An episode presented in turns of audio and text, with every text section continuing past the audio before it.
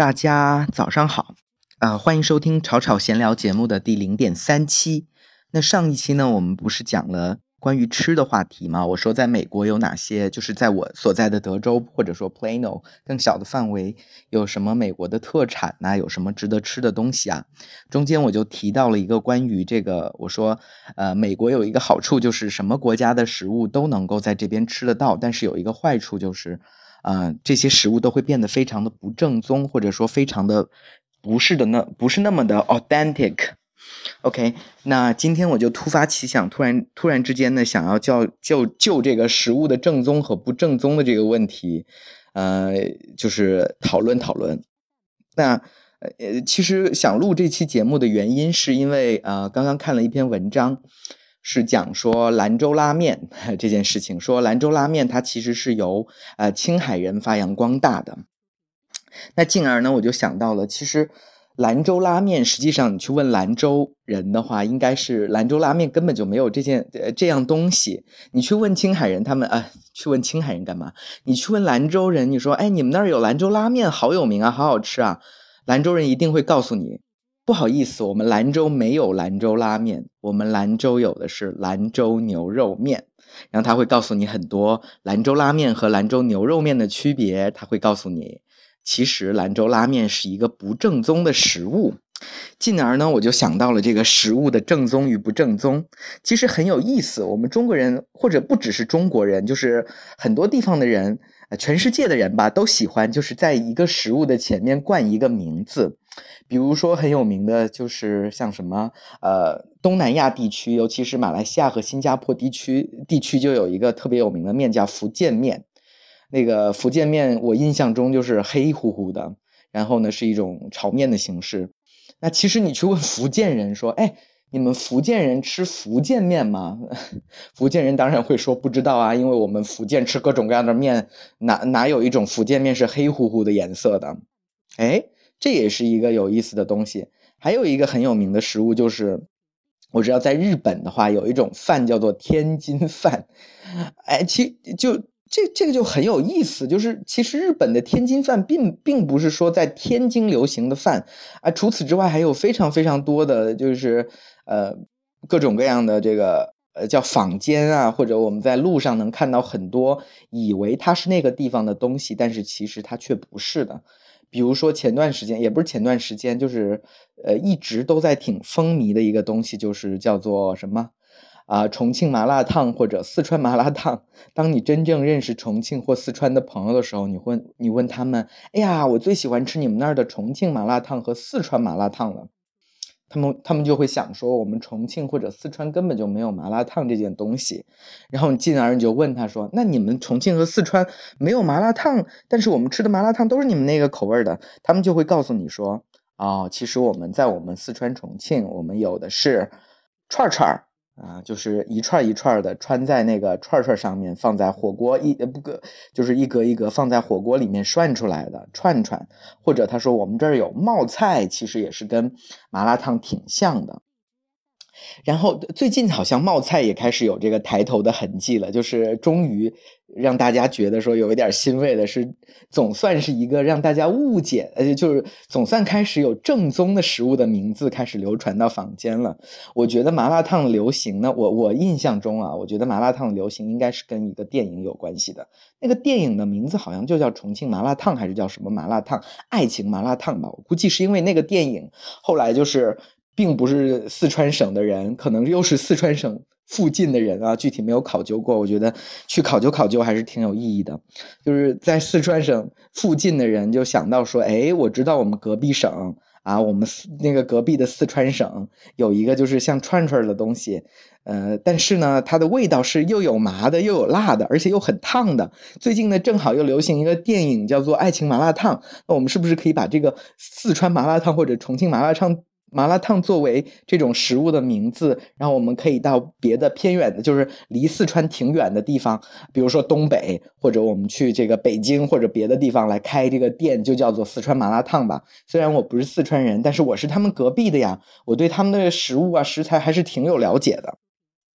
因为食物本身就没有一个就是是谁发明的，除非是一道非常有名的菜，很明显是以那个人的名字命名的，比如说这个宫保鸡丁啊这种类型的以外，那其实一种食物总是由一个长期的某个地区或者某个区域的人民进行长期的摸索，觉得这种做法在这个食运应用在这个食物上特别好。才会有这样的一个情况。说到这个，嗯，因为我是浙江人嘛，我们浙江有一个特别有名的，现在已经开始有点往非物质文化遗产的那个方向进行发展的一个东西，叫做缙云烧饼。其实，你你你不是这个食物的创始人，你永远也不知道它真正的真相以及真正的来源是什么。通常我们吃到很多不同的食物的时候，就上面。他会写一个来历，就是据传什么乾隆年间，乾隆到哪儿微服私访，然后他吃到了这个东西，觉得特别好吃，给这个东西赏赐了一个名字，基本是这样的一个格式，就是很一大堆食物都是以这个格式，或者是明朝朱元璋年间，朱元璋到哪儿吃到某个食物，给他赏了个这个名字，就变成了我们当地名产。其实有很多的食物都是这样的。刚刚我讲到这个缙云烧饼是为什么呢？因为缙云烧饼这东西啊，它的名字很明显，它就是缙云，而且在缙云也有缙云烧饼这样的东西，而且缙云人也挺以它为骄傲的。那到底这个缙云烧饼是不是从缙云来的呢？其实我知道缙云在浙江省的地理位置来说，跟金华的，比如说永康啊、东阳啊，其实他们地缘上都是很接近的。包括我觉得他们的人文上的一些这个呃风土人情也是挺挺接近的。而且我知道这个缙云烧饼摊通常还会卖另外一样东西，就是酥饼。那个酥饼呢，通常我们又叫金华酥饼。所以就这就让我产生了一个迷思：到底缙云烧饼这个东西是？缙云发源的，还是有可能是金华某个地方的人发源的，然后进而传到了缙云，然后让缙云人觉得这个东西特别好吃，在潜心研究怎么样让它做得更好，然后又有缙云人的吃苦耐劳，就是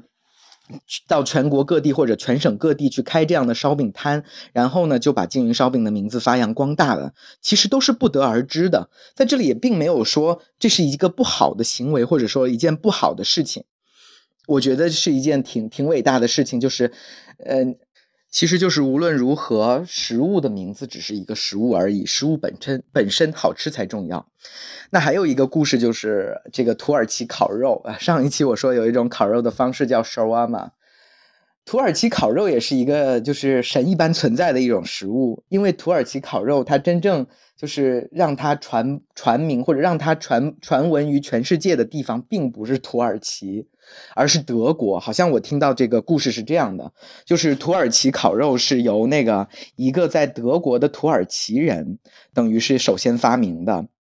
哎，就是传，就是发明了或者传播过去了，那当地德国肯定就把这种烤肉叫做土耳其烤肉了。那结果发生的更有意思的事情就是，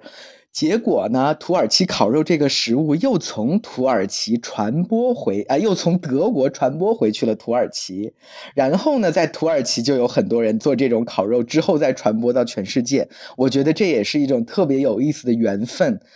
还有一个更有意思的故事啊，我之前看到的就是关于番茄酱哈。首先我讲一讲番茄酱这东西，我们大家其实在中国都挺熟悉的，不就是我们吃西餐，比如说肯德基、麦当劳的时候点的那个啊。呃，点点的那个炸薯条里面一定要蘸的就是番茄酱，红红的，感觉像是番茄做的。先说一个笑话吧，也不是笑话，就是我我真实碰到的事儿。当时我刚到美国的时候是个菜鸟嘛，所以我不知道番茄酱应该怎么说。但是我心心里想是这样的，番茄酱嘛，肯定这个单词肯定是由番茄和酱这两个词儿组成的。番茄我知道，英呃英国英语叫 tomato 啊，美国英语叫 tomato，那我一定说 tomato。那酱我也知道叫 sauce。所以我就问他，呃，Can I have tomato sauce？结果他们一脸懵逼，就是这个麦当劳的服务人员完全不知道我要的是什么东西，tomato sauce。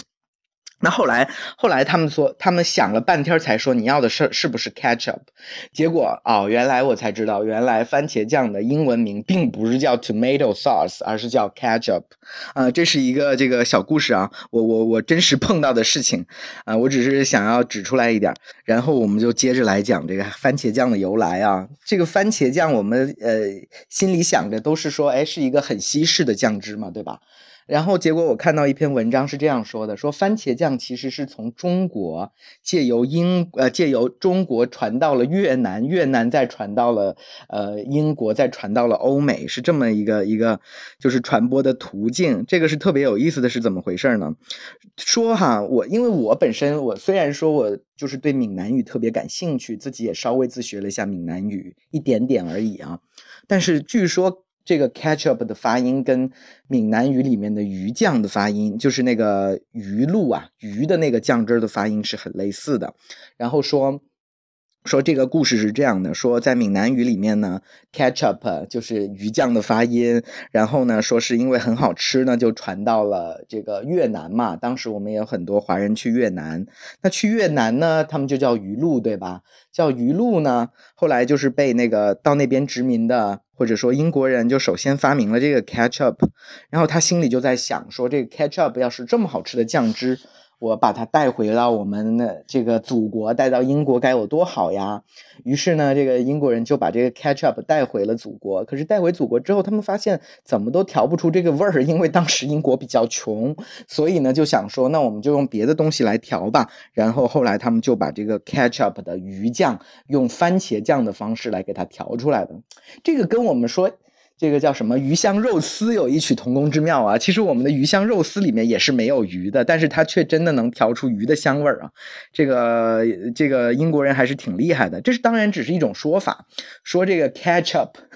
其实是中国传到了欧洲，绕一圈到美国，再绕一圈回中国的。嗯，还有就是让我们特别敬佩的就是安徽人，为什么呢？因为杭州小笼包、上海小笼包其实全国都挺知名的。据说在杭州、上海的小笼包跟真正全国知名的小笼包并不是一样的东西。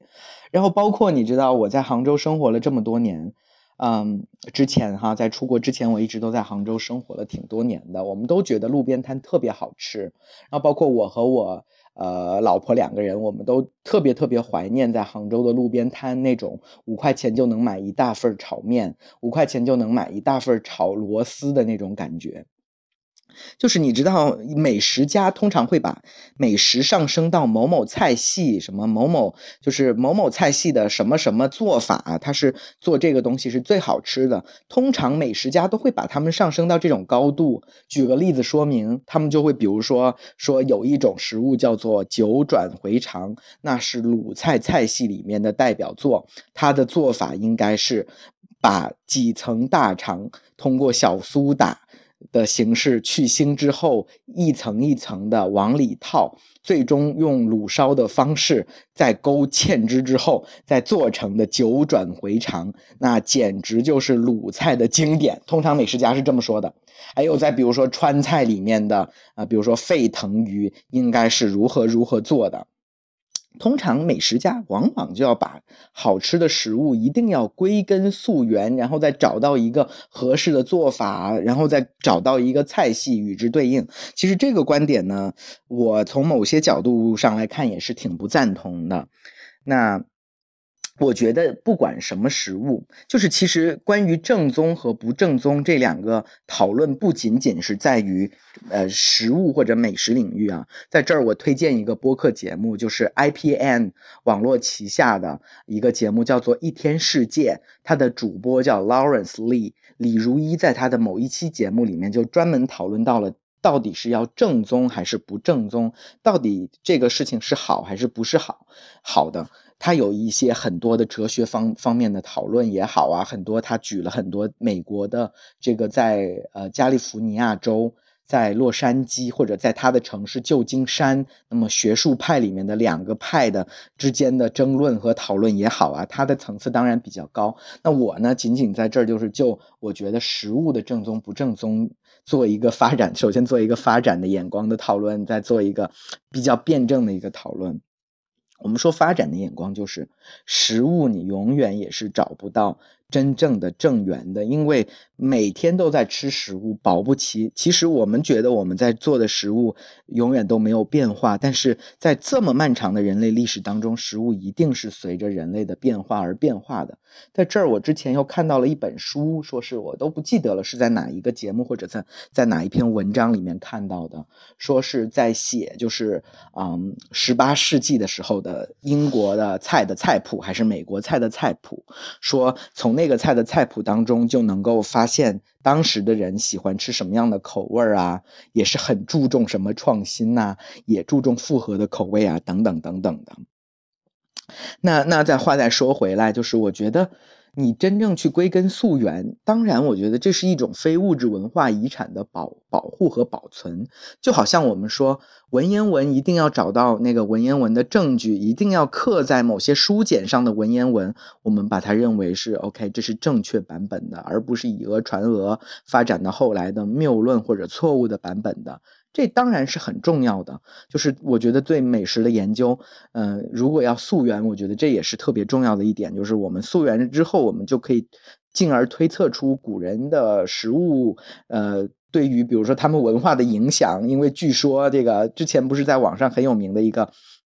图片就是说什么十一九零零年的时候啊，上海的小朋友特别饿啊，不是太湖旁边的小朋友特别饿，他们就只能吃大闸蟹来充饥了等等，就是其实很有意思，耐人寻味啊。可能那个时候，呃，什么螃蟹是成灾的，非常非常多的，没有人在吃的，因为太多了。可是水稻和小麦却是种不了的，所以大家肚子饿就只能去吃螃蟹了，这也挺耐人寻味的一件事儿。那我们去。究其这个元宗，还有据说以前，比如说四川人是吃熊猫肉的。我们现在听起来觉得好夸张啊！熊猫这么保护的动物怎么能吃呢？很有可能在古代的时候，的确一千年前熊猫特别多，而且到处都是呃祸害，所以不得已人们就把熊猫杀了吃，也是有可能的，对吧？这个对历史文化的研究其实也是挺有意义的。但是我们再想一想，再换另外一个角度和另外一个方向来想，就是。